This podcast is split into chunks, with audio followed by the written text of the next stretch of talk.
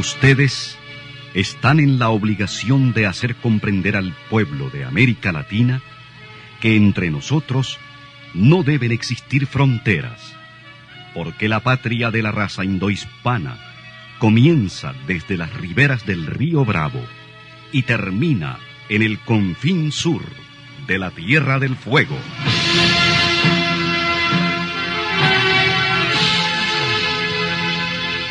Sin fronteras. Un recorrido por los campos sin límites de la información, la música, la cultura, la economía y el deporte. Los hechos y los hombres que todos los días construyen un mundo sin fronteras. Muy buenos días, bienvenidos y bienvenidas a Sin Fronteras. ¿Quién vive? Gente que no vende patria. Hoy es lunes 25 de enero, último lunes de enero, volando el año de 2021, con Carlos José Hurtado y con Luis Enrique Guerrero, cuando son las 6 de la mañana con 30 minutos. Sin Fronteras, la revista, con William Griggs Vivado. Sintonícenos en Radio La Primerísima, 91.7 y 105.3 FM. En la web www.radiolaprimerísima.com. En Bluefields, Radio Única, 105.5 FM. Radio Bluefield Estéreo, 96.5 FM. Radio Caribe en Bilwi, 100.9 FM.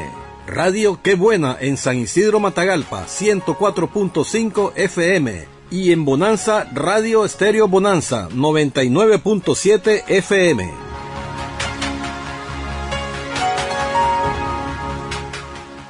Hay hombres que luchan un día y son buenos.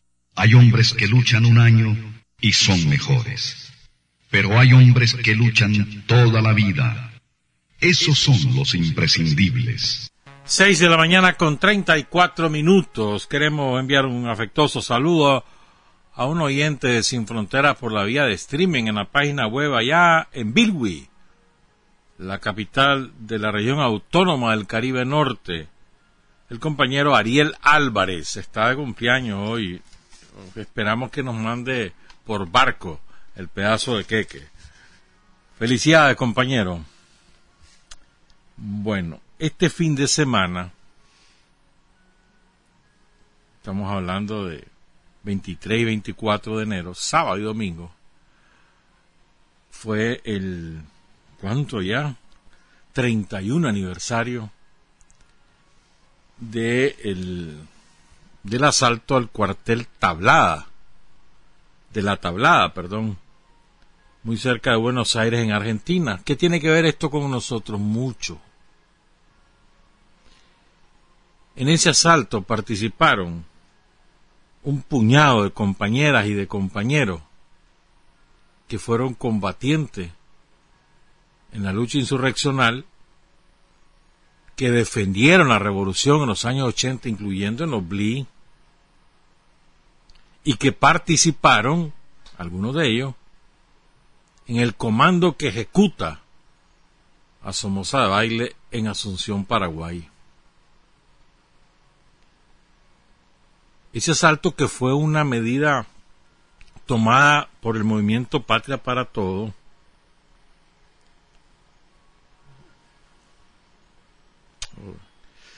este que fue fundado por Enrique Gorriarán, entre otros compañeros, y que fue una medida que tomaron para defender el proceso democrático que vivía era muy incipiente en Argentina, que tenía una amenaza perenne de las Fuerzas Armadas, de todas las ramas de las Fuerzas Armadas, porque no se, no se resignaban a la pérdida del poder político después de que en 1984 se ven forzados los militares a abandonar ese esquema de dominación de Estados Unidos, a retirarse a los cuarteles y a dejar que los partidos políticos sean los que vayan alternándose en el poder. Y no se resignaban. las ramas fascistas, que son muy fuertes en las Fuerzas Armadas Argentinas, no se resignaban. Y habían hecho una, varias intentonas de golpe de Estado encabezadas por distintos personajes de la, de la rama más sangrienta de las Fuerzas Armadas, como Aldo Rico, por ejemplo, un criminal de guerra, habían fracasado, pero no renunciaban a la vía armada para deponer al presidente Raúl Alfonsín en aquel momento y volver a ejercer el poder político. Entonces, había fuertes indicios, con mucha certeza, de que la extrema derecha fascista de Argentina iba a volver a intentar tomar el poder, los carapintadas le llamaban, y que además se iban a dedicar a asesinar a militantes de la izquierda, militantes progresistas, activistas de barrio, que ese era el propósito principal, liquidar a la izquierda de base, que en aquel momento empezaba a desarrollarse en Argentina. Esto es importante porque después se, intentó sembrar la versión de la prensa dominante de que había sido un acto desesperado de, de Gorriarán y los compañeros y que no sé cuánto, que los había engañado la inteligencia del ejército, ¿verdad? Y que, que había sido fruto de que el, el movimiento que encabezaban no había logrado un buen resultado electoral en las elecciones, todo tipo de cosas. La, la verdad es que en aquel momento, este, el 12 de enero, fíjate bien, un par de semanas antes, el 12 de enero, un abogado, Jorge Baños, y tres dirigentes del movimiento denuncian que el militar Mohamed Ali Zeineldin nació en Uruguay, pero creado en Argentina, y ahí hizo toda su carrera criminal. Estaban, que este hombre estaba encabezando un complot junto a Carlos Menem, que en aquel momento era candidato presidencial. Querían derrocar a Alfonsín y sustituirlo por el vicepresidente Víctor Martínez, que también estaba implicado en la conspiración lo denuncian. La prensa de la época se hace eco de la denuncia y, y sobre esa base, o sea, que se crea un clima enrarecido en Argentina. Y deciden actuar los compañeros. Hombre, aquí lo vamos a tener que parar. La idea de ellos era atacar el cuartel, reducir a la guarnición, habían dos batallones, había dos, grupos de militares, hacer que se rindieran, porque eran, ahí había una fuerza de los carapintadas muy importante, sacar la artillería pesada que ahí tenían y dirigirse hacia Buenos Aires para reclamar el respaldo popular, propiciarlo y denunciar a la extrema derecha. Ese era el plan. había mucho con, conscriptos, es decir, reclutas del servicio militar en el cuartel. Había un momento también de vacaciones de la jefatura militar y había mucha, mucha, había muchos almacenes, muchas armas almacenadas, mejor dicho. ¿Verdad? El caso es que atacan, ¿verdad? Entre eso, fíjense, oigan los compañeros que iban ahí, que aquí estuvieron por ejemplo, participaron en ese ataque en Enrique Gorriarán Merlo, fallecido en 2006. El capitán Ricardo era conocido, uno de los 24 capitanes que tuvo el ejército revolucionario, pero encima de ellos solo estaba el jefe del ejército revolucionario, que era Santucho, Mario Roberto Santucho. Manuel Beristain, Alfredo Urzún, el capitán Santiago, ahí estuvo en ese ataque. Perdón, aquí estuvo en Nicaragua, perdón. Pero bueno, entonces en el ataque estuvo, en los BLI estuvo Pablo Belli, José Luis Caldú, o Caldu, José Díaz, Roberto Gaguine, Chepe Mendoza, Juan Murúa e Iván Ruiz. También estuvo en los BLI un compañero que no cayó, que logró sobrevivir, que se llama José Moreira. Otros que estuvieron, Roberto Sánchez. Y una compañera, vamos a, hay, hay varias, o sea, fue, es muy importante la participación de estos compañeros que aquí lograron una enorme experiencia, aportaron a la revolución con su vida, con su sacrificio, con su juventud, acumularon experiencia, luego se fueron a su país, ¿verdad? Con la experiencia acumulada e intentaban también ahí propiciar los procesos revolucionarios, pero no, lo lograron. Pues. Con Renan Montero trabajan dos de las compañeras que aquí que, que caen en el ataque a la tablada, Claudia Lareu y Aldira Núñez. Claudia cae con su compañero, que después le vamos a contar cómo fue. Tenía 35 años, en el 77 salió rumbo a Francia ahí a sobrevivir como podía, andaba cuidando perros ahí de, ese tipo de cosas. Pues. Pero se involucra en los comités de solidaridad, deciden, en la dirección del, del ERP fuera del país, deciden involucrarse en la revolución sandinista y se vienen a Nicaragua. Y aquí tuvo una destacada participación, le llegó a tener el rango de capitana del Ministerio del Interior, trabajaba con el compañero Renán Montero. Y fue una de las que participó en el grupo que a justicia a Anastasio Somoza de Baile. Fue fundadora del MTP y cae junto a Pancho Provenzano, Francisco Provenzano, que fue desaparecido por los militares en ese ataque, y era el padre de su hija Irene. Irene eh, sobrevive y, y sigue involucrada, continuando el legado de sus padres.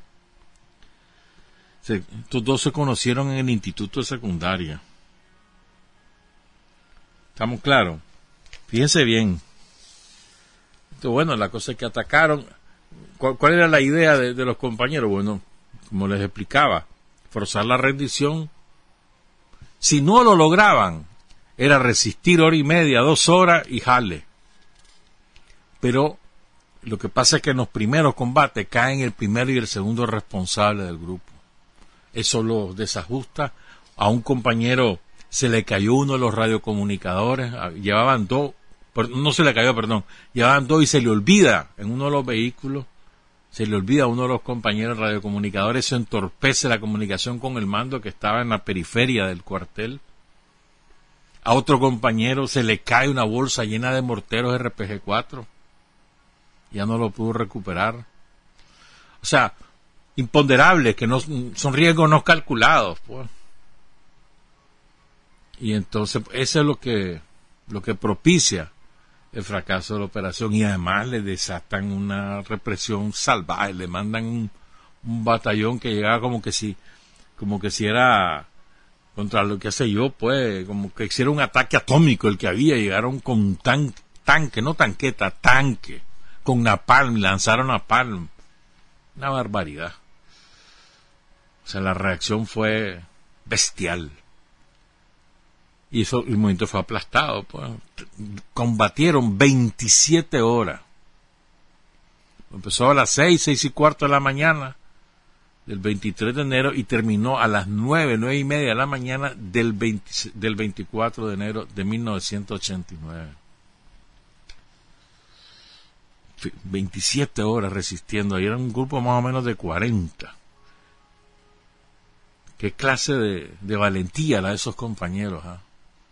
No, hasta que finalmente cuando están diezmados, han caído bastantes compañeros y además este, les han matado a sus jefes, se han separado, perdieron la comunicación con el exterior porque como había mucho alambrerío ahí en el cuartel, eso no lo tomaron en cuenta, eso no logró, no lograron comunicarse por el radio, entonces, un desastre pues.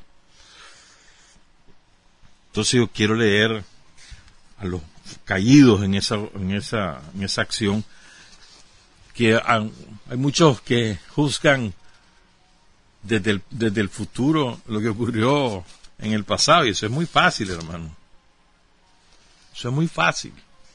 En aquella circunstancia, los compañeros decidieron tomar una medida para evitar lo que ellos consideraban un inminente golpe de extrema derecha que iba a asesinar a todos los de la izquierda. Entonces, esa era su opción. En aquella circunstancia, decidieron que eso era lo más correcto y, absolutamente respetable. Otra cosa que vos juzgué después de 30 años, que qué bonito está vos. Daniel, ah bueno, entonces caen preso, ¿verdad? Caen preso este, todos los sobrevivientes. Vamos a leer también eso. Este, y después capturan a otros que eran colaboradores del grupo que estaban afuera. Cayeron presos Roberto Felicetti, Carlos Beatriz Acosta, Carlos Ernesto, Ernesto Moto, José Alejandro Moreira, Sergio Manuel Paz, Isabel Margarita Fernández, Miguel Ángel Aguirre, Claudio Honesto Rodríguez, Claudio Omar Veiga, Joaquín Sebastián Ramos, Gustavo Alberto Mesuti, Luis Alberto Díaz y Luis Darío Ramos, todos condenados a prisión perpetua. Fuera del cuartel, uno de ellos se entregó, Juan Antonio Picjané, lo condenan a 20 años pese a que se entregó. Hay otros que capturaron en un vehículo que iba con propaganda y, un megáfono, que los cayeron presos también, Dorester Molina, Miguel Ángel Falduti, Daniel Alberto Gavido Almirón, todos ellos condenados a 13 años, Juan Manuel Burgos a 11 años, también Juan Carlos Abella, Cintia Castro, que era colaboradora o militante, pues, pero su papá era del Partido Radical que estaba en el poder en aquel momento, ya se confía que por ser hija de papi, pues no le va a pasar nada, se entrega y la condenan a 11 años. Enrique Gorriarán, Ana María Sibori logran escapar del cerco. Primero salen fuera del país, hacia México, a reorganizarse, a buscar apoyo.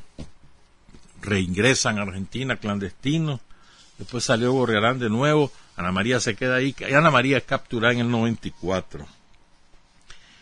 Y ella también fue condenada a 18 años de prensa. Más tarde a Gorriarán lo secuestran en México. Un comando del ejército argentino apermisado por el presidente de la época, Ernesto Cedillo, y lo secuestran, se lo llevan a Argentina y lo condenan a cadena perpetua. Fíjense bien, en ese ataque, esto que, para que no se nos, hay que tener memoria de estas cosas. Hay una foto que toma un fotógrafo, por aquí tengo el nombre de ese fotógrafo. Una foto, dice que él estaba tomando la foto, pero que no tenía o sea, porque había mucha confusión, que si eran los cara pintadas, porque los guerrilleros para encubrir el ataque distribuían volantes que, era, que ellos eran de los cara pintadas para que los militares del cuartel se confiaran. Entonces había mucha confusión hasta que después se van esclareciendo las cosas. Entonces los fotógrafos están tomando imágenes de lo que está ocurriendo, pero sin tener idea precisa de lo que está de, qué es lo que está ocurriendo. Entonces una de esas fotos tomadas por Eduardo Longoni dice, cuenta él, mismo, dice que él estaba tirado cuerpo a tierra en una terraza. Él creía que iba a cubrir otro levantamiento de los carapintadas. Habían habido dos anteriores. Un, dos en, en uno en el, a ver, dos en el 87. Y, y entonces dice que al llegar, a ver, espérenme, en aquella foto, él toma una foto, ¿verdad? Y en esa foto aparecen dos guerrilleros desarmados que se rendían ante un oficial del ejército. Era una foto interesante porque mostraba por primera vez en el día a los dos vagnos en pugna. Esa foto fue determinante para revelar que esos dos guerrilleros fueron asesinados, o sea, se rinden, se entregan y los asesinan. Lo negó el ejército y dijeron que habían intentado huir y por eso los mataron. Esa foto revela la verdad y fue la que fue una, una de las pruebas definitivas tanto en el juicio internacional a la dictadura al ejército argentino como en el juicio muchos años después al general responsable de esa operación que fue condenado a cadena perpetua. Impresionante, ¿verdad? Sus nombres eran José Alejandro Díaz, estaba arrodillado y con las manos en alto. Y el otro compañero era Iván Ruiz, que estaba tirado detrás del oficial que empuña el fusil. Nunca aparecieron sus cuerpos. ¿Mm? También se habló de una compañera a la que asfixiaron. ahí tenía el nombre. Porque había una abogada, Marta Fernández, que viuda de Carlos Alberto Burgos, que dijo que eran ocho los militantes desaparecidos. había otra compañera, no me acuerdo el nombre, que se dijo en su momento que había sido asfixiada. Se rindió y la asfixiaron. Le dieron la bolsa, le pusieron la bolsa y la asfixiaron en las torturas que le estaban haciendo. Se llamaba Berta Calvo. Ponerle la bolsita, le dieron la orden a los, a los soldados. El caso es que, bueno, capturan a Oriarán, capturan a Ana María, están los otros presos, inician una huelga de hambre y ya está Fernando de la Rúa de presidente ¿Saben cuánto duró esa huelga de hambre? 119 días. En aquellos tiempos, Daniel, yo recuerdo que fueron dos, pero confirmado una vez, Daniel fue a visitar a Gorriarán y Ana María y a los presos de la tablada. También fue Tomás. En uno de esos viajes también fue Emmet Lang. Y, a mí me contaron una anécdota súper interesante. Pues. Llega Emmet, ¿verdad? como enviado por Daniel, a hablar con Gorriarán en la cárcel, pues, obviamente. Entonces, en un momento dado, Emmet le propone a Gorriarán, mira, hombre, ¿y por qué no vas a ver a, a Zeneldín? Porque lo, Zeneldín, que era el que encabezaba los carapintadas en, la última intentona golpista del, del, del 1990, fue capturado y estaba condenado también en prisión perpetua. Entonces, y habían otros carapintadas, es decir, los militares de extrema derecha, que estaban condenados. Entonces, a, los dos grupos querían que el presidente de la Rúa los indultara, pues los, los, soltaran, le dieran la libertad. A los dos grupos les interesaba. Entonces, estaba la huelga de hambre de los compañeros. 119 días llegaron a tener, hasta que lo lograron. Pero entonces llega Emmet, enviado por Daniel, en gesto de solidaridad del Frente Sandinista con los compañeros. Entonces le dice a Gorrerán, ¿y por qué no te vas a ver a Seneldín? y Gorriarán le dice, dale viaje, pues. Y entonces se van. acuerdan un encuentro en la prisión con Seneldín y sus caras pintadas. Y oigan qué interesante esto. Llega, verá, como Emmet Lang es coronel retirado y era jefe, fue jefe de la Fuerza Aérea. Después fue, jefe de retaguardia también. Entonces, como fue, tenía un rango de coronel y estos eran militares, entonces Seneldin ordena que se le haga una parada militar a Emmet, de ida y vuelta. Entonces, los militares de extrema derecha rindiéndole honores a un militar sandinista que era Emmet Lang. Y hubo ese encuentro, después finalmente de la Rúa los pone en libertad a todos, varios, varias medidas judiciales hasta que los pusieron en libertad a todos los compañeros son de verdad que sí, mano. Quiero leerlo a todos los caídos y quiero leer también de nuevo a los que estuvieron aquí. Quiero leer los caídos. Hay una foto ahí estamos presentando, están todos, un montón de fotos. Entonces, en la fila 1, que está sin foto, Eduardo Luis Agüero, Óscar Allende, Rubén Álvarez, Ricardo Arjona, Julio Arroyo y Jorge Baños. En la siguiente fila, Pablo Belli, Quito Burgos, Pedro Cabañas, José Luis Caldú o Caldu, Berta Calvo, que fue la compañera que la asfixiaron y que además desaparecida, Claudia Deleis. En la, en la siguiente fila, Félix Díaz, José Díaz, Roberto Gaguine y Juan, y Juan. En la siguiente, Claudia Lareu, Horacio Luque, Miguel Luque y Luisito Maldonado. En la siguiente, la fila 5, Keko Mamani, Chepe Mendoza, Juan Murúa, Aldira Núñez, Pancho Provenzano, el compañero de Claudia, y Pablo Ramos. Y en la fila 6, Iván Ruiz, Carlos Amogénit, Roberto Sánchez, el gordo, hermano de Aurora Sánchez, Lucho Segovia, Juan José Tosi, Ricardo Veiga y Pedro Cabañas. Iván Ruiz, el hijo de la Aurora Sánchez, desaparecido, nunca apareció su cuerpo. Es uno de los dos que se rinden y por los cuales han, luchado durante todos estos años. Aurora, la cachorra, que vive aquí en Nicaragua desde hace muchísimos años, más de como 40 años más o menos. Esos son los caídos. Ya les digo, mano, de todos ellos, montones que aquí vivieron, aquí lucharon, aquí aportaron. Y una de ellas estuvo en el comando que ejecutó a Somoza de Baile, que justició a Somoza de Baile, la compañera Claudia Lareao y su compañero Pancho Provenzano caídos en ese ataque. Son héroes, compañeros, son héroes de los cuales poco conocemos y los hemos olvidado, así como hemos olvidado a tantos por aquí, pero que son gente que aportó, que aportó la lucha latinoamericana, la lucha de su pueblo, del pueblo argentino y la lucha del pueblo nicaragüense. Como me decía ayer una amiga, la Revolución Popular Sandinista ha sido fuente, ha sido, ha recibido internacionalismo, pero también ha sido fuente de internacionalismo revolucionario. Son las 6 de la mañana con 58 minutos. Después de la pausa vamos a hablar, vamos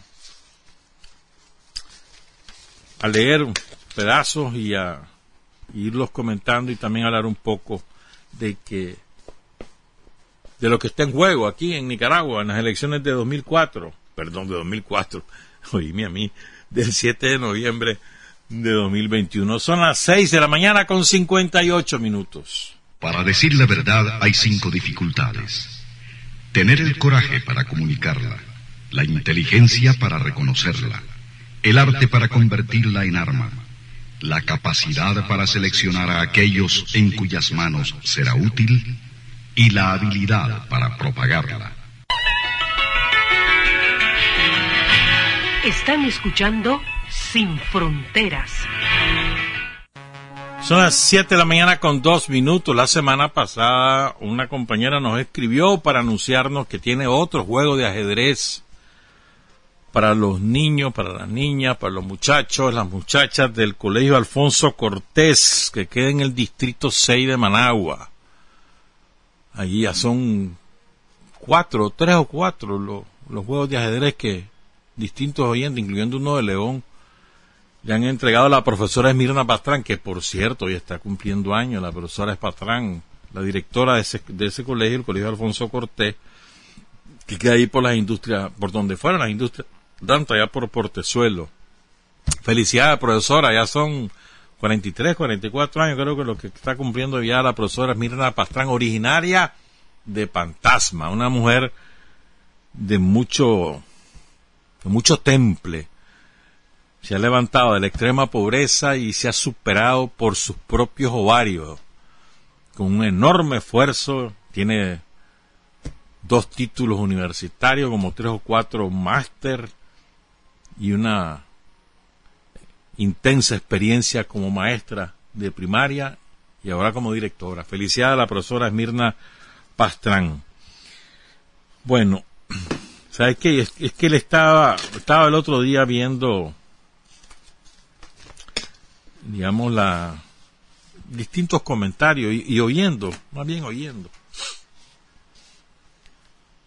de compañeros y de compañeras que decían, hombre, este, qué barbaridad, eh, el salario que tenemos, que no sé cuánto, y, tienen razón, ¿no? Porque la, la vida está cara, está carísima, la vida está cara. Y realmente se siente el impacto, pues, o sea, la crisis que, que nos desataron los homocistas en el 2018, que fue agravada por la pandemia y rematada por los dos huracanes, pues nos ha golpeado a todo, al país y a todo. Las cosas están caras es verdad. Entonces, claro, lo ideal es que, por ejemplo, en esta mesa del salario mínimo que se instaló ya hace un par de semanas, pues Lo ideal sería, chocho, que no, 15%, 20% de incremento de salario mínimo y todo el mundo para arriba. Pero la, la verdad es que eso no es posible. Esa es ilusión. Eso llevaría a la bancarrota a, la, a las empresas que lograron resistir los otros embates. E, e, es la realidad, pues, y, por lo tanto significaría que la gente a la calle, desempleo. Pero entonces yo les decía a los compañeros, es verdad, eso es verdad. Es verdad. La vida está cara. Pero si te pones a pensar, le digo, tenés un ingreso que no lo ves, pero que es parte de tu salario. Por ejemplo, el transporte. Sobre todo en la ciudad de Managua, que es donde está subsidiado. Aquí vivimos un millón trescientas mil personas y, y, hay otros trescientos mil que, que van y vienen a Managua todos los días del mundo, que vienen de todos lados. Población flotante se le llama. Que gozamos de ese beneficio. Estás hablando de que el precio del pasaje de bus en Managua debería estar en este momento en alrededor de 15 a 18 Córdoba. El pasaje vale 2.50. Y después le digo tener subsidio de energía eléctrica, sí, pero no todos lo reciben, claro, no todos lo reciben, lo reciben los más pobres, que es más o menos el 80% de los consumidores registran menos de 150 kilowatts por mes. Esos reciben subsidios. Y tener la salud, que es gratuita, y la educación, que es gratuita, universitaria, técnica, secundaria o primaria, son gratuitos. ¿Verdad? Y todo eso vos no lo ves, vos no lo ves en, en, en moneda, no, está, no entra a tu bolsillo en efectivo pero evita que lo gastes. ¿Mm? Fíjate, ¿cuánto te cuesta? El otro día me decía una amiga que se fue a, ver sus ojos y la llevaron donde una donde un oftalmólogo, una consulta privada. La consulta cuesta, la consulta 50 dólares. Una amiga se lo pagó, porque ya no tiene donde... Y es pobrecita, pues y después dice, me, lo estaba contando alarmada. Y después dice, me dijo de que tengo las que tengo catarata en los dos ojos, que me tengo que operar ya. Y que cada operación me cuesta 1.500 dólares. Cada operación. En el Senado son gratuitas. En el hospital de, Vía, de Ciudad Sandino son gratuitas. Incluso desde Ciudad Sandino envían transporte cuando son de varios de un municipio y los van a dejar, los van a traer en las dos operaciones, los dos ojos. Ustedes saben que se hace con un periodo de, descanso entre operación y operación, a veces de una semana, a veces de dos. 1.500 dólares una operación de catarata en la medicina privada. Una radiografía, ¿cuánto te cuesta? 20, 50 dólares, depende. ¿Cuánto pagás? en los hospitales públicos, pues no radiografía, nada. Los asegurados, el que es asegurado, o la persona que tiene un familiar de cáncer que está asegurada, sabe, y, además ha sido atendida por en los hospitales de, de Links, sabe que le dan todo y es gratis. El otro día me contaba una amiga, otra amiga, que una pariente política de ella, o sea, hermana de su suegra, de pronto sufrió un desvanecimiento. ¿Verdad? Y entonces que no podía caminar, no podía mover los brazos. La llevaron a consulta privada. Menos mal que resultó honrado. El médico de ahí le dice, mire, le dice, es mejor que la lleven al hospital. Y la llevaron al hospital en otra ciudad de, Nicaragua, de Managua. Y entonces en el hospital le, prediagnostica, es decir, bajo sospecha que sea el síndrome de Guillain-Barré. Entonces deciden trasladarla al Hospital Solidaridad de Managua y es asegurada. Se viene al Hospital Solidaridad de Managua. Fíjate bien, todo eso, excepto la consulta con el primer médico que es privada, lo demás gratis, ¿verdad?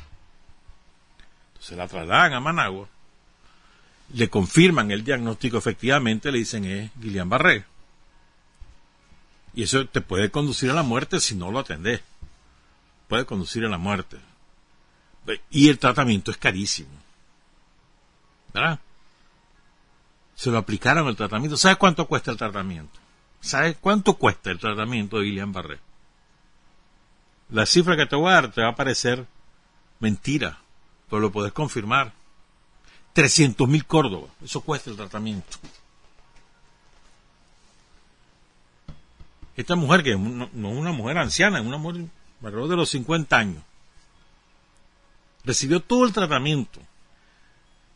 Claro, pasó como mes y medio en cama, que no podía caminar, sus músculos se atrofiaron, se debilitaron. Entonces ahora la mandaron al Aldo Chavarría a que haga rehabilitación. Bueno, después del hospital ya la regresaron a su casa y ahora la mandan al Aldo Chavarría como la rehabilitación tiene que ser intensa y constante, entonces la, internaron en el Aldo Chavarría. Ahí está. No está pagando nada. La rehabilitación completa, son 15 días lo que va a estar y ella va a salir caminando normal del Aldo Chavarría. Sin pagar un centavo. Eso no se contabiliza en el dinero que recibí por tu salario. Es lo que se llama salario real o salario social, depende de quién te lo diga. ¿Me entendés? Entonces hay cosas que a veces como las, las damos por descontado, que así es, no las valoramos. Esos dos casos que te he contado son cercanos a uno, pues que los conoces por vía directa por distintas razones, pero poder contar miles de cosas. Ahorita, por ejemplo, un compañero, esto, esto es el seguro social, es que lo que hace el INSS es una maravilla y es poco conocido. El INSS no ha sabido difundir todas las maravillas que hace el INSS. Mira, ahorita, ahorita, a un compañero al que conozco hace muchísimos años, ¿cuántos años? A ver, como 46 años, a ver, 47 años por ahí. ¿Verdad? Este compañero tenía un dolor crónico en el pecho desde como 1980, 82 por ahí. Jamás le hallaron qué era. Entonces el dolor iba y venía, iba y venía. Finalmente, el año pasado, ahí en el hospital militar, él es asegurado, le diagnostican dos, tres problemas, tres cardiopatías y determinan una cirugía a corazón abierto. El link se la autoriza. Ya se la practicaron la semana pasada. O sea, una cirugía que duró 12 horas. Le sacan el corazón, lo ponen a un lado, lo trabajan, le cha, después le componen otra cosa más Después le vuelven a zampar el cucharón, hermano, se lo vuelven a conectar, a, recuperarse, que un día de esto ya va para su casa. ahí en el hospital militar fue todo esto. El seguro garantizó eso, el seguro asume ese pago. Eso no está en tu salario real. ¿Cuánto cuesta la vida, hermano? ¿Cuánto cuesta la salud? No tiene precio. ¿Me entendés?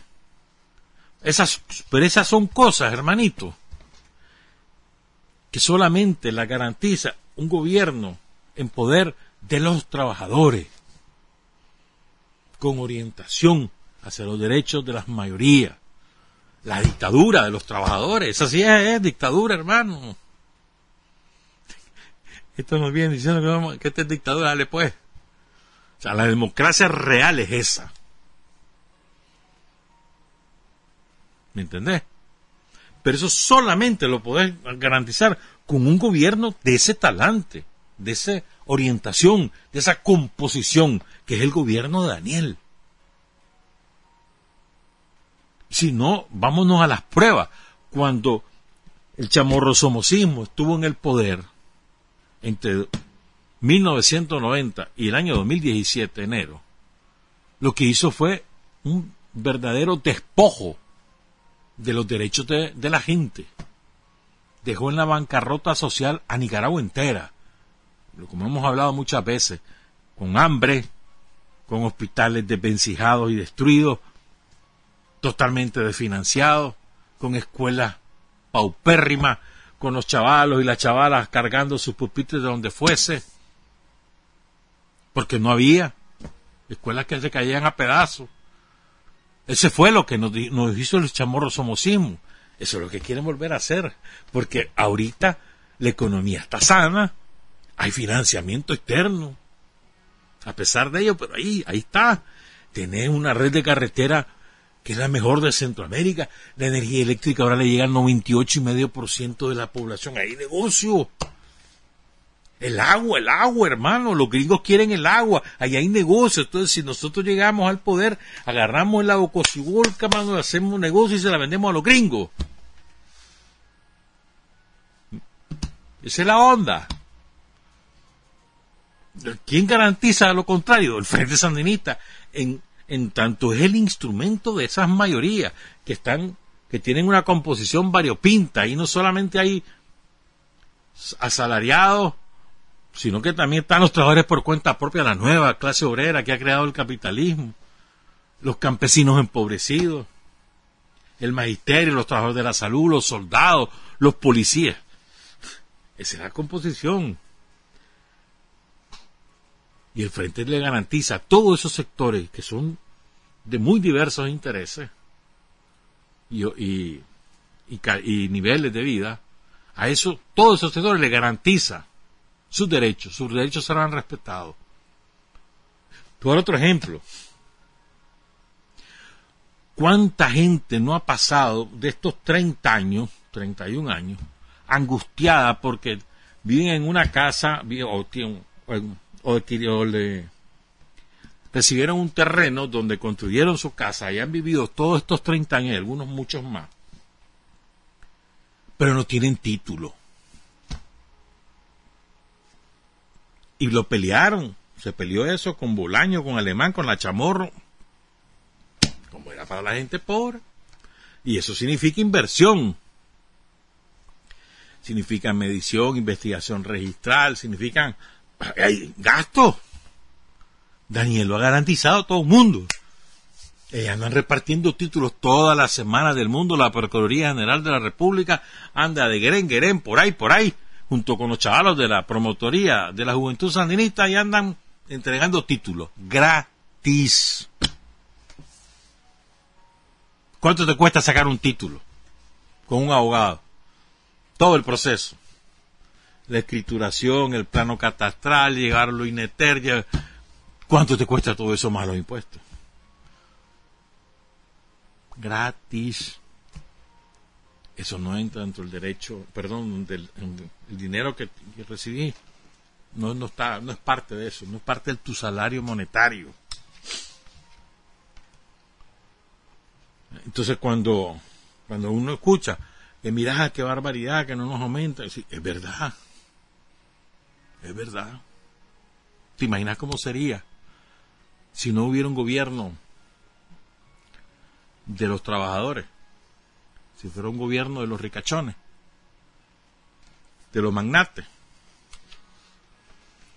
que solo ven por sus intereses, porque hay que distinguir, ¿verdad?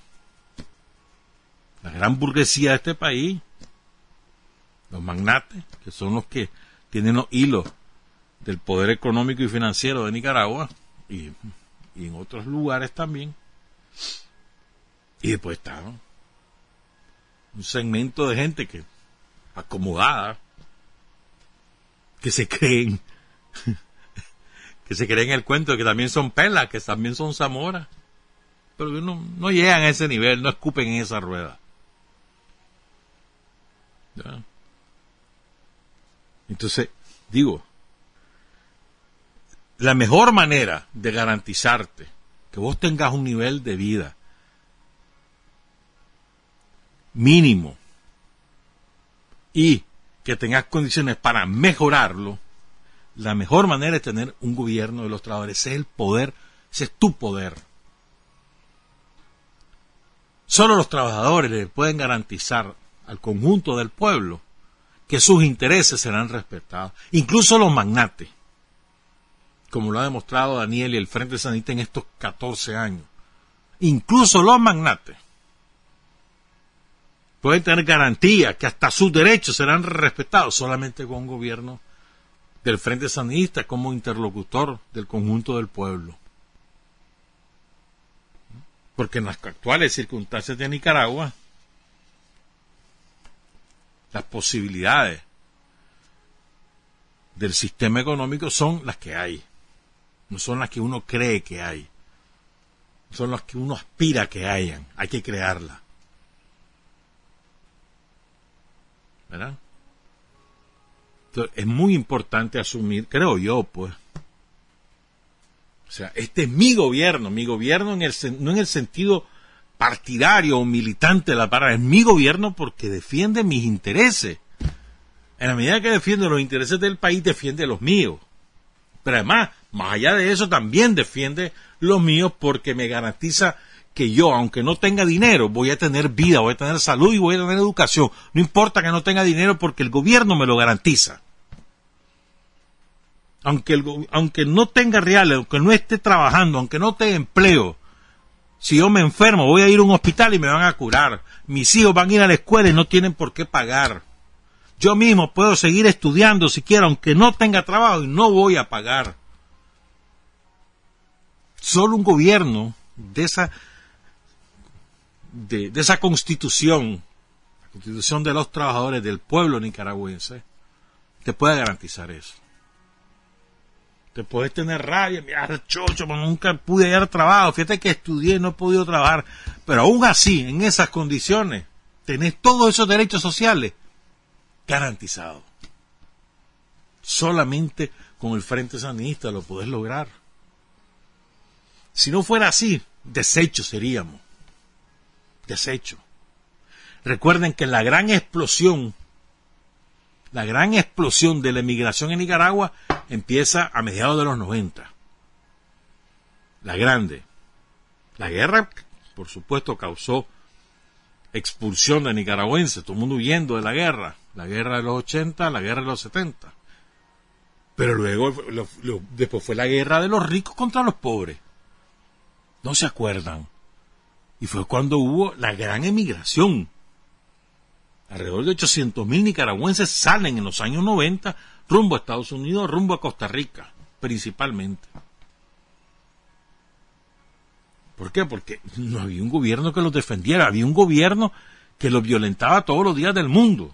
Había un sistema dirigido por los magnates que se dedicaba a pisotearlo, a avasallarlo, a reducirlo a la más absoluta de las pobrezas, de las miserias, por toda la vía, por la vía del desempleo, por la vía de las leyes, por la vía del desabastecimiento de los servicios de salud, por la vía de la liquidación del sistema educativo, por donde quiera, mano. Te perseguían sin perseguirte, pero te perseguían en la realidad. Te, te violentaban. No había guerra en el sentido militar de la palabra, pero era una guerra a muerte de los ricos contra los pobres. Someternos que no nos reveláramos además. Y recuerden, ahí saca la cara los trabajadores, el FNT y la dirección de Daniel. Si ya se les olvidó eso. En toda esa huelga, Daniel, atrás, dirigiendo, reuniéndose, oyendo, recorriendo el país.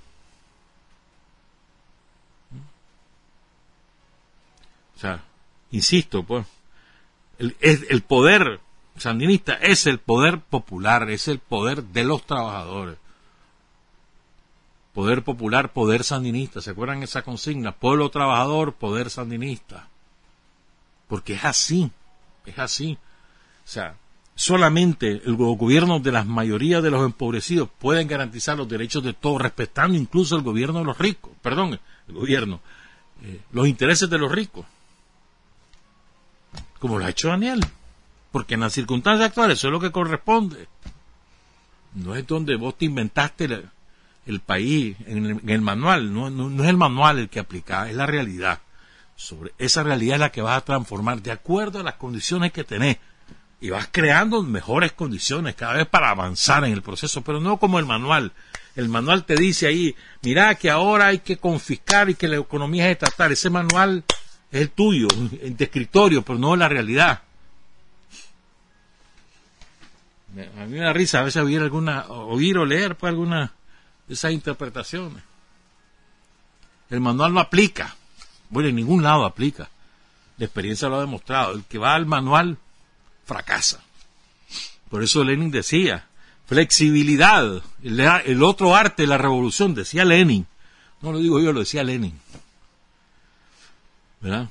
Entonces, sintetizando, pues, lo que esté en disputa el 7 de noviembre si los trabajadores vamos a seguir mandando en Nicaragua o no. Eso es. Nos quieren arrebatar el poder, nosotros vamos a defenderlo por, por todos los vías. Ahí andan haciendo alboroto. La policía ahí anda. Vigilando que no hagan alboroto. Andan queriendo hacerla. Queriendo amenazar compañeros. Sembrar miedo. Pero que creo que la película que debemos tener claros todos es que lo que vamos a defender es el gobierno de las mayorías empobrecidas de este país. Ese es mi gobierno, es mi poder, es mi posibilidad de progresar, mía, de mi familia, de mi comunidad, de mi barrio, de mi país. Es mío. Y es mío porque me, defiende, porque me garantiza esos derechos. Es mío por eso. Porque yo lo, siento mío porque me, me beneficia a mí. Yo sí recibo beneficios del gobierno de Daniel. Yo sí siento me siento defendido en mis derechos por el gobierno de Daniel, yo, ciudadano nicaragüense, porque es así. Ya te he citado muchos ejemplos de distintas áreas. Pues. Entonces, los trabajadores, los compañeros que tienen un empleo, en primer lugar hay que agradecer tener ese empleo, hermano. No agradecerle al gobierno ni a Daniel, agradecer en el sentido, puchica, tengo trabajo, hermano. ¿Cuánta gente no quisiera tener ese ingreso fijo? Primero tenés un trabajo, tenés un ingreso, ah, pues, comenzaste con un negocio, te financió el banco, te financió Usuracero. Decime qué gobierno se ha encargado de, tener un programa de, de micropréstamos como el que tiene el gobierno de Daniel. Micropréstamos, que mira, que cinco mil, que seis mil pesos, que diez mil pesos, depende, y si pagás, podés recurrir de nuevo, una y otra vez, y vas cada vez tener mayores posibilidades y vas haciendo tu negocio, decime vos, ¿dónde, dónde has visto eso? Dame un ejemplo de gobierno aquí en América Latina que no sea de carácter socialista, que tenga esa orientación, que haga esas cosas. No hay hombre. Y después tiene, ahí va el gobierno, mira, ve, campesino, fíjate que te vamos a capitalizar, te vamos a dar instrumentos de labranza, te vamos a dar semillas, te vamos a dar hasta herramientas eh, más allá, pues. Aquí está, mira, ve. ¿Cuánto vas a pagar? No, no vas a pagar nada, vos solamente ocuparlo. Ya, fíjate que yo no tengo de qué vivir, un pedacito de tierra, aquí no tengo. Tal vez una gallina, aquí están tus gallinas, después andar por un gallinero. Hay gente que las mata y no masito y, se acabó la bomba. Ahorita es que no. Y han ido creciendo. Y ahora compraron un pedazo de tierra, etcétera. Decime vos quién. ¿Quién? En experiencia que tenemos los nicaragüenses, experiencia histórica, ¿qué gobierno se ocupa de esas cosas? ¿Mm? O sea, yo creo que en la, la, práctica, pues en la concreta, lo que lo que Daniel hace por cada uno de los ciudadanos nicaragüenses, el Frente Sandinista, cómo pone en primer lugar el interés por de, de, de los seres humanos el bienestar de los seres humanos y ahí se desprende todito lo demás. Como al, Frente Sanita lo que le interesa es el ser humano, entonces vamos a hacer todo para que ese ser humano viva mejor. Empezando por la comida. Y ahí se deriva todo. El ser humano es el centro de las políticas. Para eso, ricachón, el, el centro de las políticas es hacer dinero. El dinero, la mercancía, todo es mercancía, hasta el aire. Para nosotros no.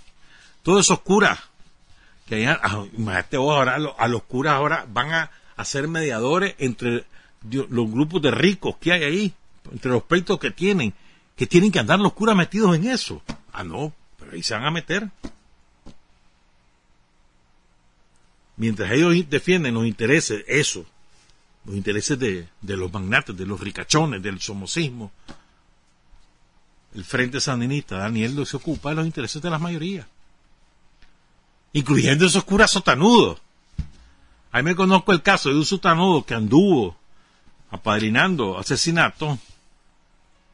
Fíjate bien, ahí pidió cacao, porque le descubrieron una enfermedad fea.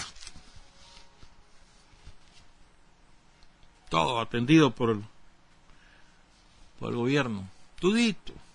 Y anduvo ahí. De dos sotanudos.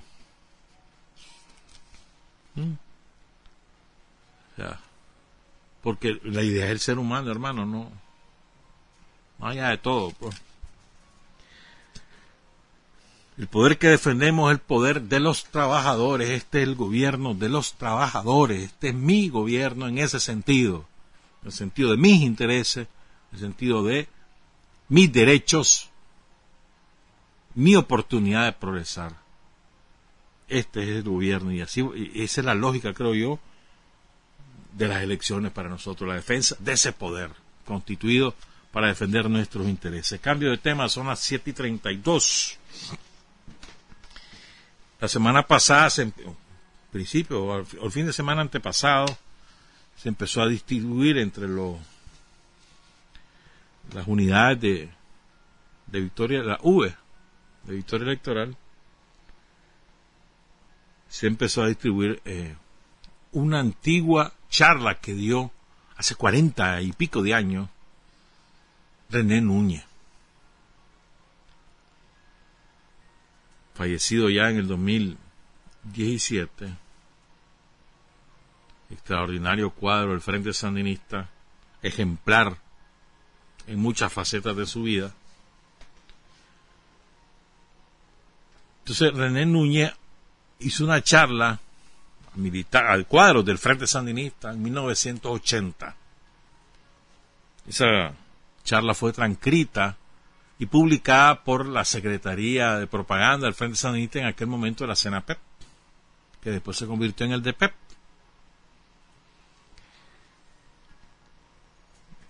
que ¿verdad? En ese PEP trabajan, trabajaban muchos que, que ahora reniegan de su condición, pero bueno, estaba acordando de eso.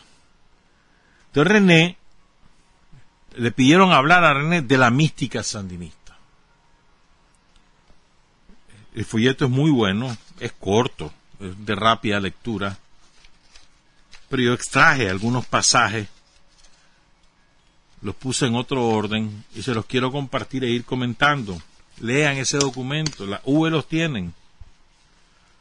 Se llama La Mística Sandinista de René Núñez Telles. Vamos a ir leyendo y comentando. Dice René, en 1961, en 1964 o en 1967, cuando el triunfo no se miraba, cuando se tenía una pistola 22 y 20 tiros o tres rifles para hacer la guerra, cuando se contaba con una cantidad de recursos limitada, y cuando ser sandinista era ser algo así como un condenado a muerte, entrar en el frente sandinista y persistir en el frente sandinista y trabajar por el frente sandinista requería algo más que voluntad y garantía requería algo más íntimo, una mayor conciencia, mayor sentido de responsabilidad y una gran honestidad.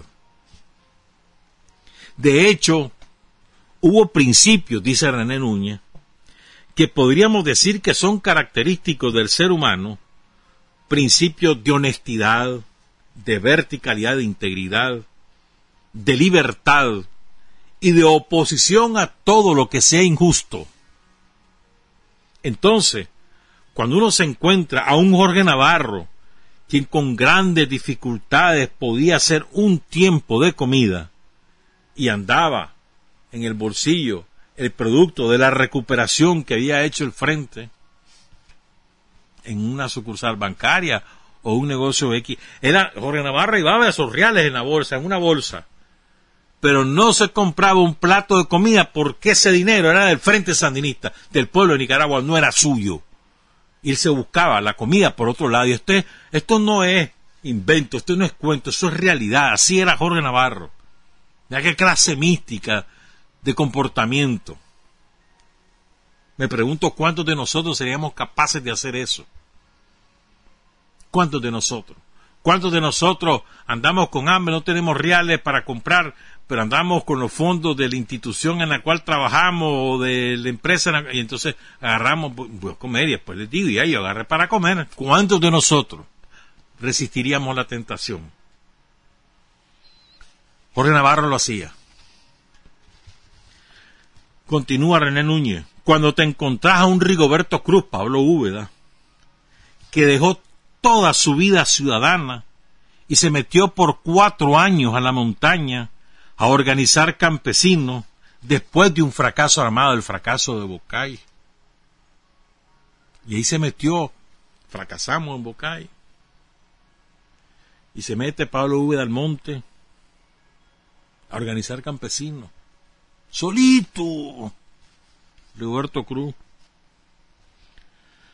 Y, se mantiene muchas veces, dice René, solo en ese trabajo, sin vida orgánica, sin orientación, y persiste en el trabajo, y hace estructuras, crea sindicatos, crea cooperativas, se hace curandero, y emplea toda su iniciativa para sentar la base popular para el futuro para la futura acción armada, sin contar con armas todavía. Eso da la calidad de hombre que el Frente Sandinista forjó.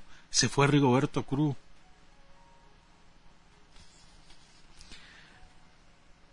Me acuerdo, hay un compañero que me contó una anécdota y dice, no, otro día la cuento.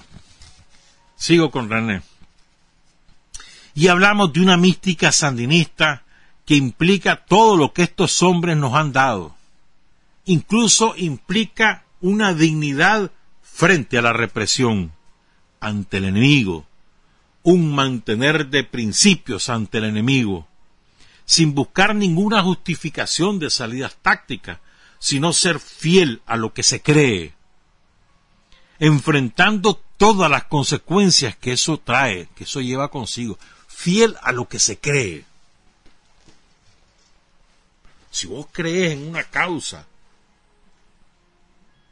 sos, leal a esa causa y crees en eso, no te dejas guiar por los cantos de sirena, Ya porque sos abogado y entonces te dijeron que, que mira, hombre, andas creyendo en eso, aquí la vida es de negocio, vení por aquí, porque porque son médicos, no, hombre, no andas creyendo en... No, si crees en la causa, crees siempre en esa causa y sos leal a esa causa, pase lo que pase, porque es la causa a la que sos leal. ¿Mm? Eso dice, indignidad frente a la represión. Dignidad, o sea, son palabras mayores. Y ejemplos de eso, dice Carlos, perdón, René Núñez, y ejemplos de esos hay múltiples. Quizás, dice René, Ricardo Morales Avilés es el más sobresaliente en ese ejemplo de dignidad frente a la represión, tanto por su trabajo como su comportamiento en la cárcel y en la Oficina de Seguridad Nacional de Somoza, y ese debe ser el tipo de hombre que todo sandinista debe tender a ser paradigma. Jorge Navarro, Rigoberto Cruz, Ricardo Morales. Los paradigmas. Desde que el Frente nació, quizás por su forma de pensamiento, por su método de trabajo y por la calidad de sus fundadores, fue forjando constantemente en la práctica una mística que consolidó la vida orgánica, que impulsó las tareas en periodos bien difíciles y que mantuvo básicamente tres elementos que fueron la tónica rectora de esa mística. Nuestra mística siempre significó un sacrificio individual hasta las últimas consecuencias en aras del beneficio colectivo. Me voy a detener aquí porque este el alma de la mística. El alma es esto. Que vos sos capaz. ¿Cuántos de nosotros hemos logrado eso? Yo creo que unos cuantos, ¿no? Aspiro a llegar alguna vez a eso, pues, cuando sea, cuando ya sea mayor, yo soy eso, ¿entendés? Pero bueno, cuando sea grande. Pero ¿cuántos de nosotros llegamos a ser capaces de el sacrificio individual por el beneficio de la causa colectiva? O sea, vos no te vas a beneficiar, pero vas a beneficiar la causa. Te vas a sacrificar para que el colectivo se beneficie, aunque vos no te beneficies. ¿Cuántos de nosotros somos capaces de eso? Y ese es el alma de la mística, la esencia de la mística. Que como dice René, tiene tres componentes, ya lo vamos a decir. Pero, o sea, el, tener esa disposición, llegar a un nivel de conciencia de tal calado, que vos decís, hombre, no me importa, pues, hoy me toca hacer tal cosa, me voy a sacrificar, voy a dejar a mi familia, no voy a tener oportunidad de desarrollo, pero yo sé que con este aporte que yo voy a hacer va a mejorar la comunidad, va a mejorar lo que sea. ¿Cuántos de nosotros somos capaces de hacer eso?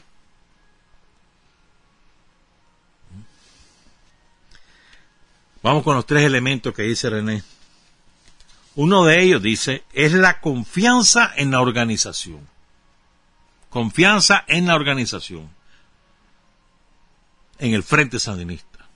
O sea, dice René, había en, los años clandestinos realmente una credibilidad, una conciencia de que existía el Frente Sandinista, que sus objetivos, sus propósitos, su política era correcta, es correcta, y que había que hacer todos los esfuerzos posibles por consolidar esa organización y por impulsar esos objetivos. Vamos, claro, primero es confianza en tu organización, porque en algún momento, en esos años, cuando eran un puchito, un puñadito de gente, la que estaba metida en el frente, que se yo, 30, va pues 50.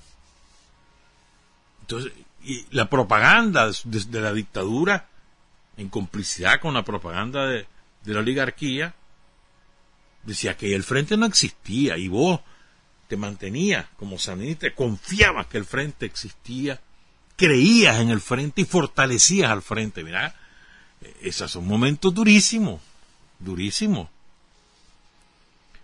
Segundo, dice René, elemento de la mística, es que el Frente Sandinista poseía además una gran confianza en el pueblo nicaragüense. O sea, una confianza en las masas, que son en definitiva el motor impulsor de todo cambio y toda transformación de la revolución. O sea, primero confías, crees en el Frente Sandinista, en su objetivo, en sus propósitos. Segundo, confía en el pueblo nicaragüense. El orden de los factores no altera el producto. Y tercero, dice René, confianza en el futuro, o sea, en el triunfo. Confianza en el frente, confianza en el pueblo, confianza en el futuro. Estos son los tres componentes de la mística y el alma de la mística es tener la voluntad de sacrificar tus intereses y tu bienestar en función de los intereses y el bienestar colectivo. Ese es el alma. Pero además, dice René, existe la perseverancia. El que no persevera jamás triunfa. Entonces, esos tres elementos con el alma, y además, pero además allá en la forma tenés que ser constante, perseverar, ser tenaz, terco. Como decía Tomás de Carlos Fonseca, terco indeclinable. Y después dice, pues de la perseverancia, iniciativa, creatividad. El que no es audaz, el que no afronta respuestas que la situación requiere y que si deja pasar después no existen nunca, tampoco avanza ni triunfa. Creatividad, perseverancia y oportunidad. Hacer las cosas en el momento que se presentan. No dejar pasar. Tener las condiciones de hacerlas. Creatividad, perseverancia, oportunidad. También existe, decíamos, dice René, la capacidad de trabajo y la capacidad de hacer trabajar, que es diferente. La capacidad de que yo trabaje y la capacidad de motivar a los demás a que trabajen. Es diferente. O sea, estaba hablando del partido, no estamos hablando de una empresa, del partido, de la organización. Tu capacidad de trabajo tu capacidad de motivar a los demás a trabajar. Y dice René, muchas veces, dice, uno se encuentra con elementos que poseen una gran mística revolucionaria, profunda, que son capaces de trabajar, de sacrificarse, de dar ejemplo, pero son muchas veces incapaces de transmitir ese vigor, esa necesidad a otros elementos, es decir, generar cuadros. O sea, compañeros ejemplares, místicos, pero por alguna razón no tienen la capacidad de transmitir eso y de reproducir en otros compañeros ese comportamiento, aun cuando dan el ejemplo, pero falta el, enchufe para construir cuadros, dice René.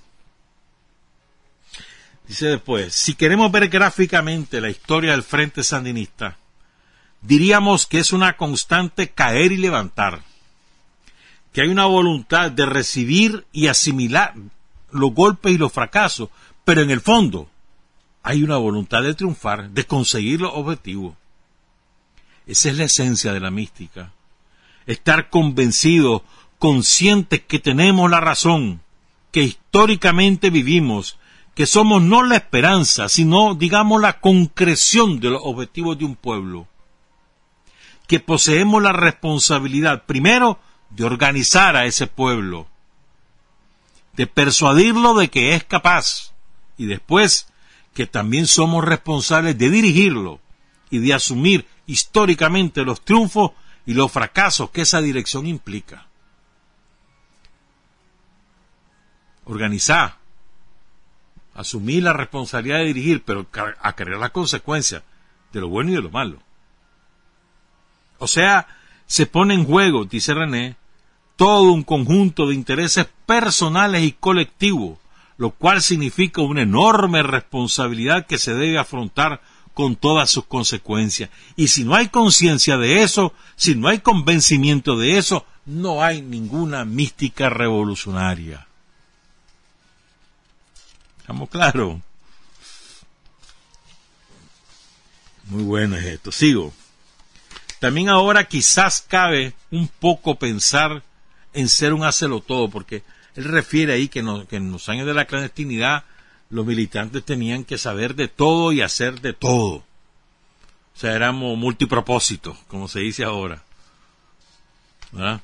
Entonces dice René, también ahora quizás cabe un poco pensar en ser un hacelo todo, en ser un sabelo todo, procurando dedicar, por supuesto, el máximo esfuerzo a la tarea que tiene asignado cada uno de nosotros, pero preocuparse siempre por conocer y por ayudar en el trabajo del otro, y porque marche bien la tarea de los otros, que es la tarea de la revolución.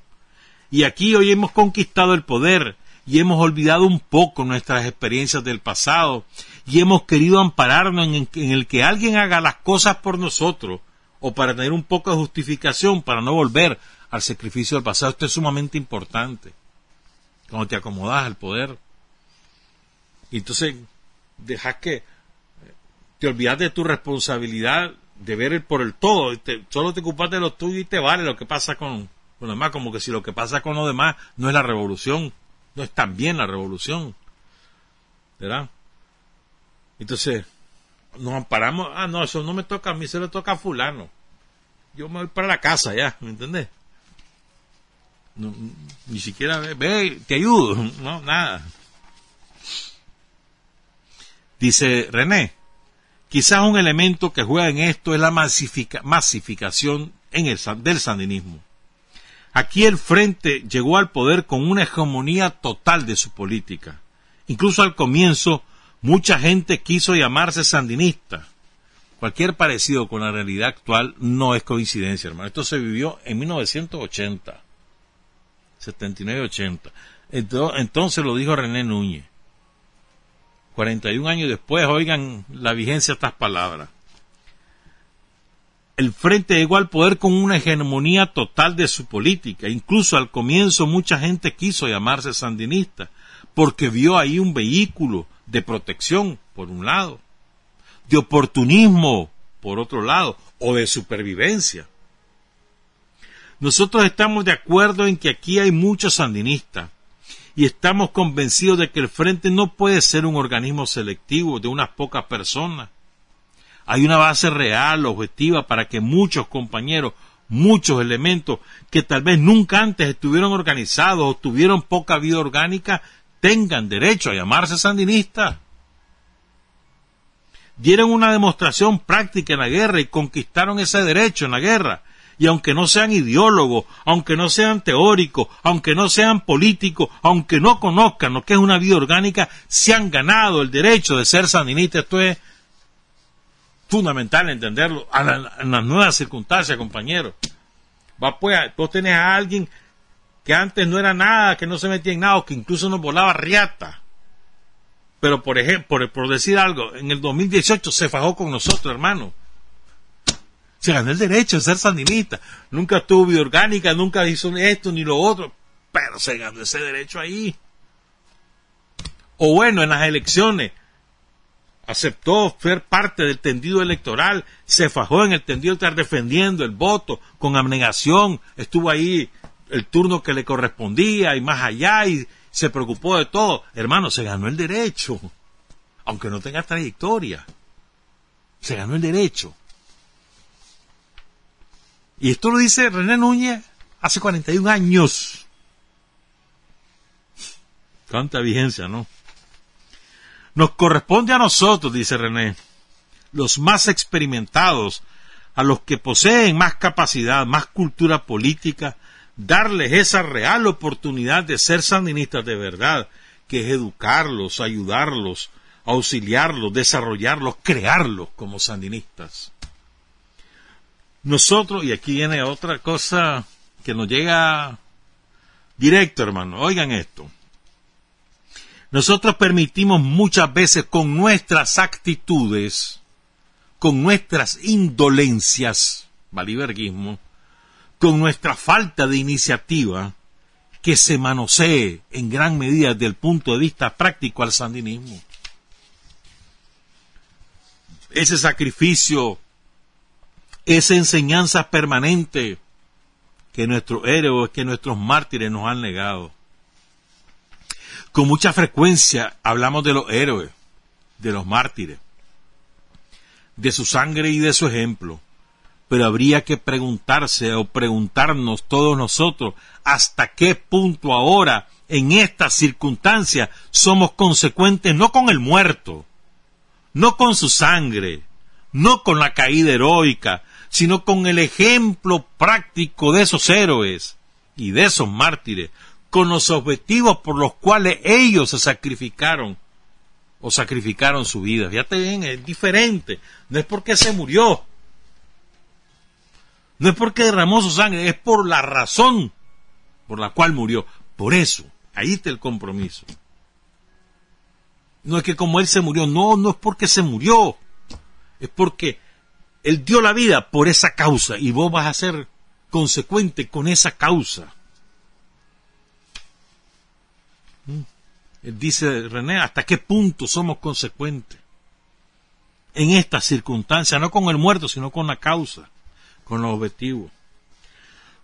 Y ahora esto es verdad verdadera, como dicen los, algunos, esto es una verdad verdadera, lo que te voy a leer ahorita. Que ocurría en el 80 y ocurre hoy, hermano, ocurre hoy y con mucha intensidad. Dice René, cuando nosotros encontramos con un sentido de competencia en las entidades del Estado o en las Fuerzas Armadas o en las fuerzas partidarias por sobresalir como el mejor, competencia por ser el mejor, sin tomar en cuenta el cumplimiento de las tareas globales. Eso ya es una falta en la responsabilidad, en la mística, en el trabajo colectivo. Te interesa ser el mejor vos, pero te vale si todo lo demás va bien. Ahí vas compitiendo en eso. Cuando alguien asume una responsabilidad, dice René Núñez, y la ve como una proyección personal, antes que como un sentido del poder, y esto es verdad, mano, le dan una responsabilidad, ya, ah, que yo ya soy fulano, mira, mira, este, yo tengo que hablar, oíste, me pones en tal lado, en la tarima, porque yo soy ahora tal cosa. Ah, entonces en lugar de verlo como una responsabilidad, lo ven como, un, una manera de proyectarse, de ser importante en lugar de verlo como un deber. Y dice René, cuando alguien se alegra de ser jefe de tal cosa y no se siente abrumado por nuevas responsabilidades que hay que cumplir, también ahí está fallando la mística revolucionaria. Ya, ya, viste, mano, me nombraron jefe, pero no te das cuenta de las tareas ni te sentía abrumado. Aquí, no, ya soy jefe, que pongo a trabajar a los demás. Habría que pensar dice René, ¿cuántos somos así? ¿Cuántos obtuvimos un cargo por el sentido personal antes que para cumplir la tarea? O más bien por cumplir bien la tarea y dar ejemplo de cumplimiento de tarea. ¿Cuántos lo hicimos por un sentido personal? Yo quiero ser jefe de, el secretario de, el responsable de ello. Quiero ser porque quiero, quiero escalar en mi carrera política y no lo hacen por un sentido, voy a cumplir esta tarea, voy a dar ejemplo, que así se cumplen las tareas y voy a también a, a interesarme en el sentido general de las tareas de todos los compañeros para que la revolución avance. Y dice René, todavía falta mucho ejemplo práctico. Creemos que la expresión verbal, lo que se dice no está fallando. Hay muchos compromisos verbales que contradicen con frecuencia la práctica de cada uno de nosotros. Oigan esto, al que le caiga el guante que se lo plante. Hay muchos compromisos verbales de palabra. Yo me comprometo a defender a Daniel, a defender a Rosario, a defender al Frente Sandinista, a los héroes y mártires, pero en la práctica, mis hermanitos, nada que ver. Son picaditos, andan metiendo las manos, Andan siendo excelentes jueces de todos los demás, pero son un desastre personal.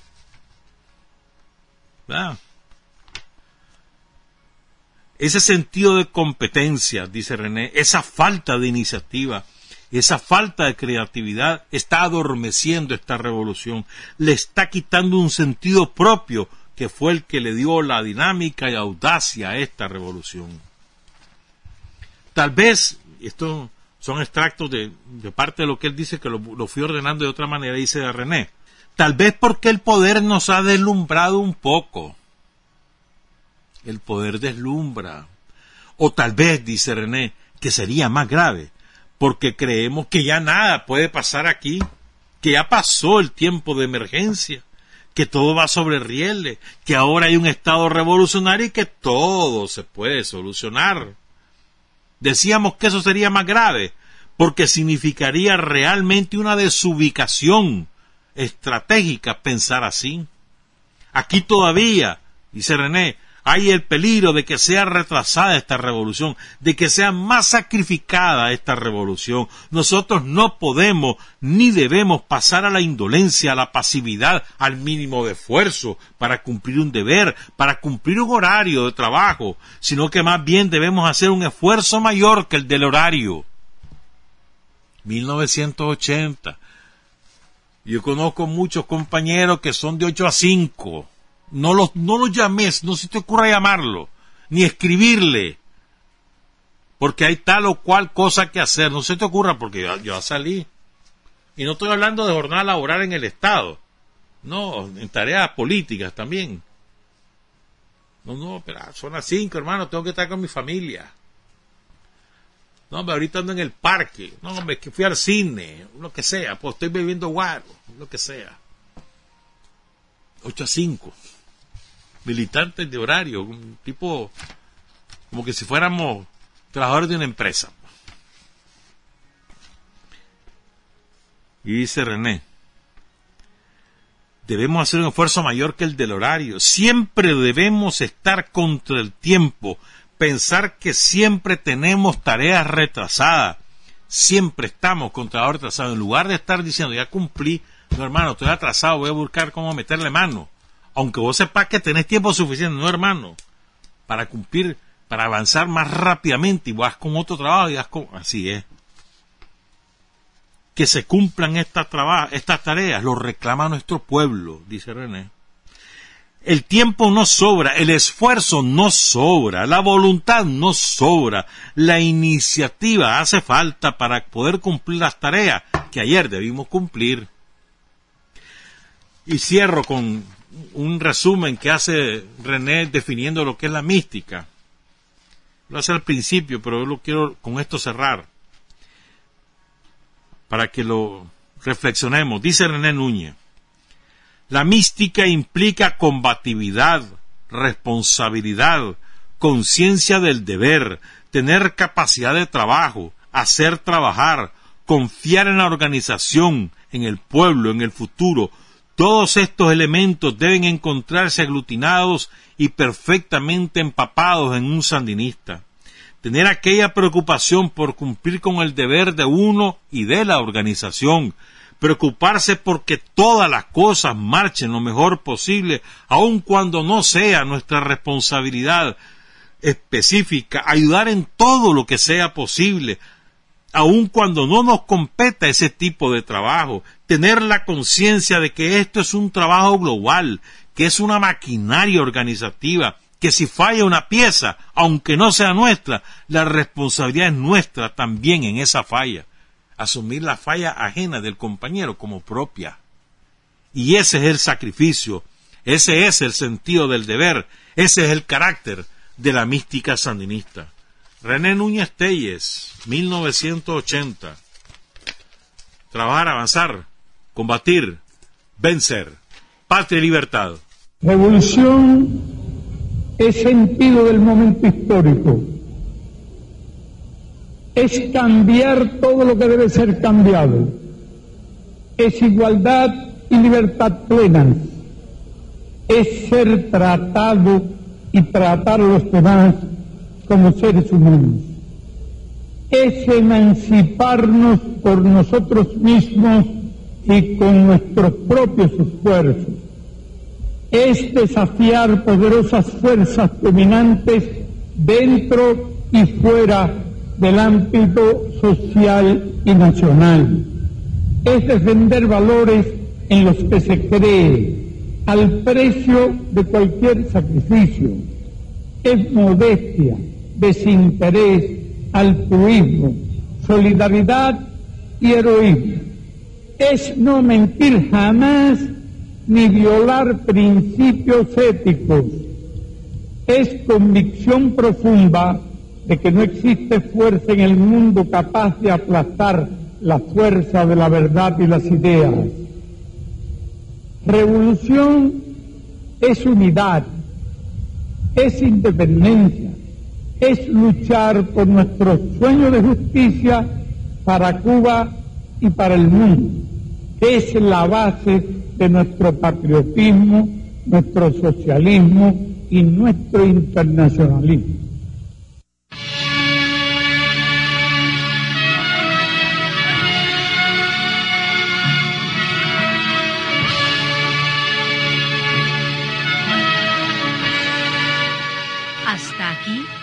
Usted y nosotros hemos recorrido el mundo sin fronteras. Los hechos que los hombres producen transformando su realidad desde aquí, Nicaragua, tierra de libertad.